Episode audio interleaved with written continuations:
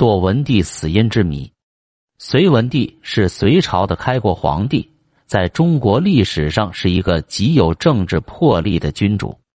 他的最后人生历程引起了人们极大好奇，因为一些史书记载他的死亡十分离奇，多年来成了诸多学者关注的一大热点。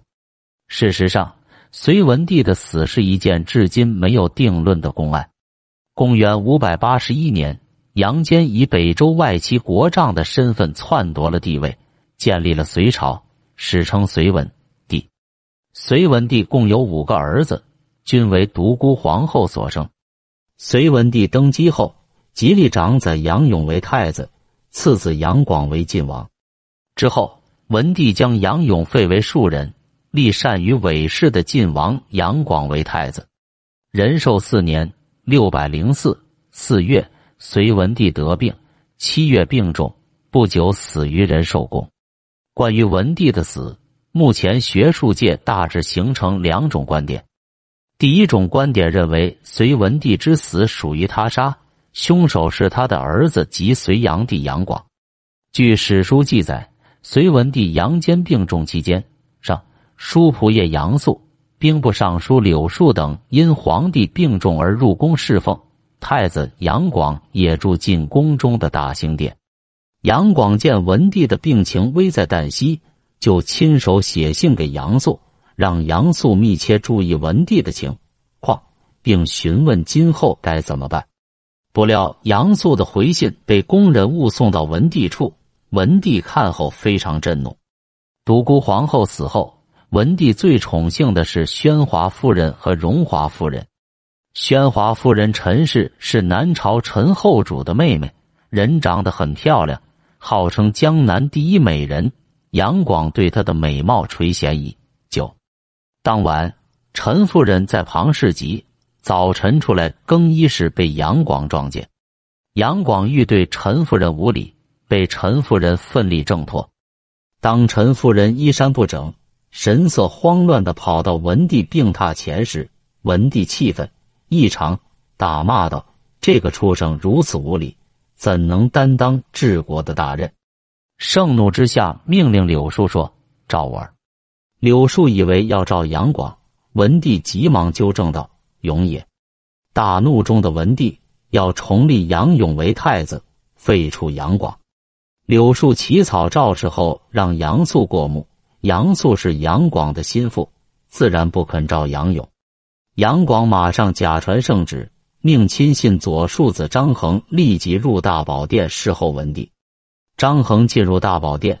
就把工人和卫士全都赶出殿外。一会儿，张衡出殿宣布文帝已经驾崩。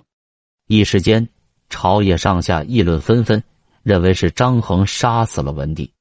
至于张衡是如何杀死文帝的，史书的记载有较大的出入。《大业略记》记载张衡以毒要害死文帝，而《通历》记载张衡拉帝血溅屏风。冤痛之声闻于外，崩。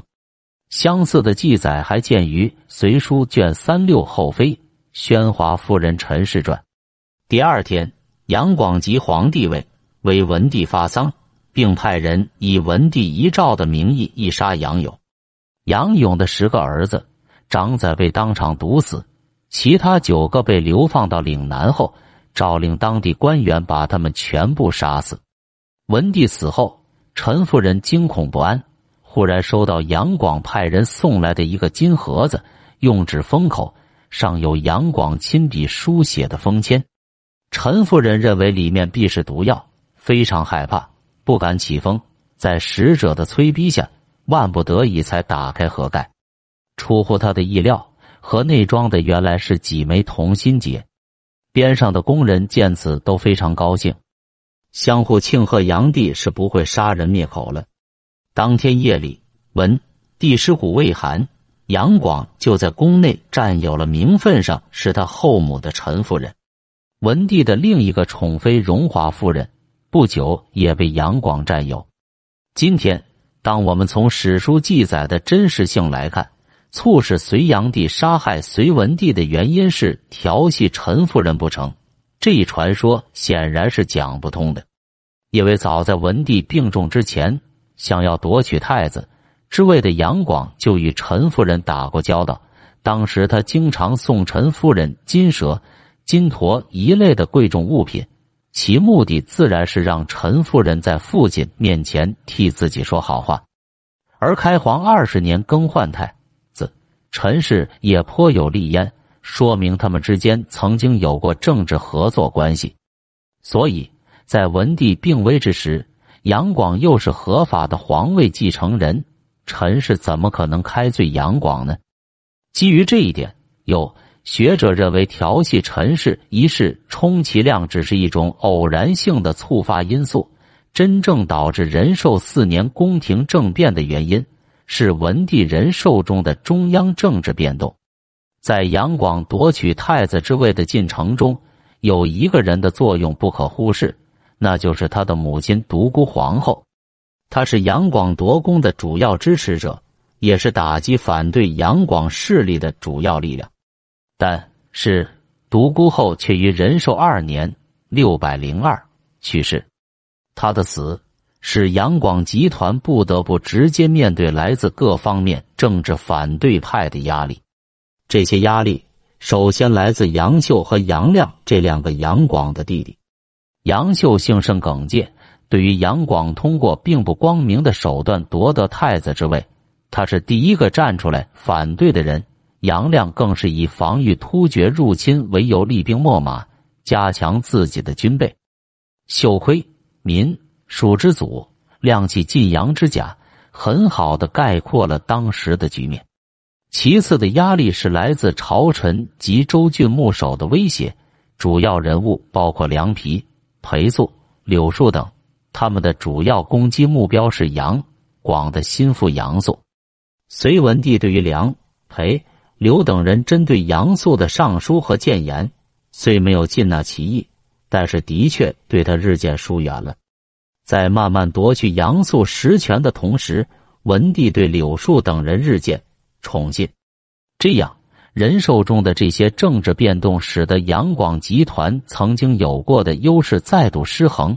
拥重兵而因怀意图的杨亮，以及被废为庶人的杨勇。都有可能重整旗鼓取杨广而代之。在这种局势下，为了保护来之不易的太子之位，杨广就不得不先下手为强，杀害了自己的父亲。另外，有学者认为隋文帝并非是杨广所杀，他是病死的。持这一观点的学者首先对《大业略记》和《通历》提出了批评。他们认为这两本史书本身存在许多常识性的错误，比如《大业略记》不但把绯闻案的女主角搞错了，而且将二十一日发丧误作十八日，甚至说杀文帝的首犯是宰相杨素，赐为左庶子张衡，用的是毒药。这一点也没有任何一本史书能够提供证据。通历也是如此。试想，在文帝与百官诀别的庄严时刻，身为太子的杨广怎么可能跑到别室去非礼陈夫人？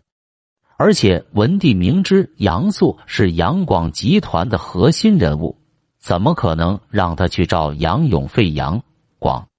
再者，行凶的手段为拉杀，且冤痛之声闻于外，这样的暗杀也太过于明目张胆了。基于以上种种疑点。加上《大业略记》的作者赵以为出唐人，在隋末、唐初的特定历史环境中，人们普遍对隋炀帝深恶痛绝，在记述文帝死因问题上，不可避免要掺杂个人的思想感情，以期引起人们对隋炀帝的憎恨。《通历》的作者马总生于中唐，他的记载很多地方经不起推敲。既然杀文帝时左右没有人。冤痛之声怎么会闻于外？所以《大业略记》和《通历四世景留言》不足为凭。即使是司马光在《通鉴》中引用了《大业略记》的记载，也慎重的注明今从《隋书》。至于《隋书》卷三六后妃宣华夫人陈氏传的记载，也只是宣华夫人的一面之词，并非源于档案材料。北朝隋唐受胡族影响，存在收纳妇妾的风气，再加上如前所述，陈夫人与杨广早有渊源，有可能这是两人的感情发展较深，所以陈夫人被调戏一事的可信度还有待商榷。除此以外，学者们认为还有许多理由可证明隋文帝并非杨广所杀。自仁寿四年春，文帝已退出政治舞台。这时，隋炀帝虽位居太子，实际上已成为摄皇帝，朝廷之事事无巨细，并辅皇太子。隋炀帝用不着再冒杀父罪名。七月，文帝已病入膏肓，不久即将离开人世。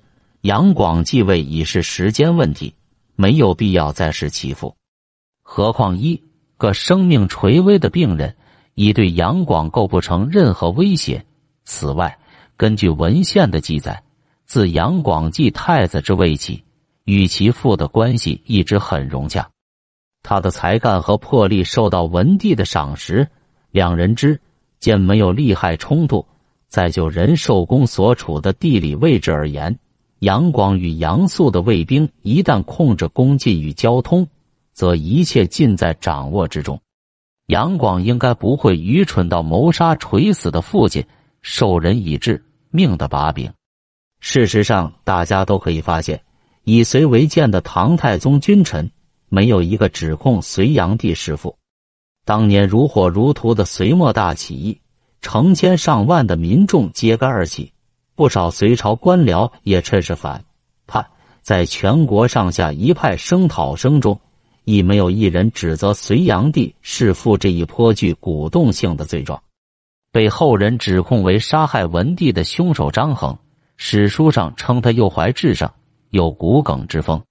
虽然他曾为隋炀帝夺得太子之位出谋划策，但是到后来，由于他反对隋炀帝建造汾阳宫和傍善朝政，而被赐死于家中。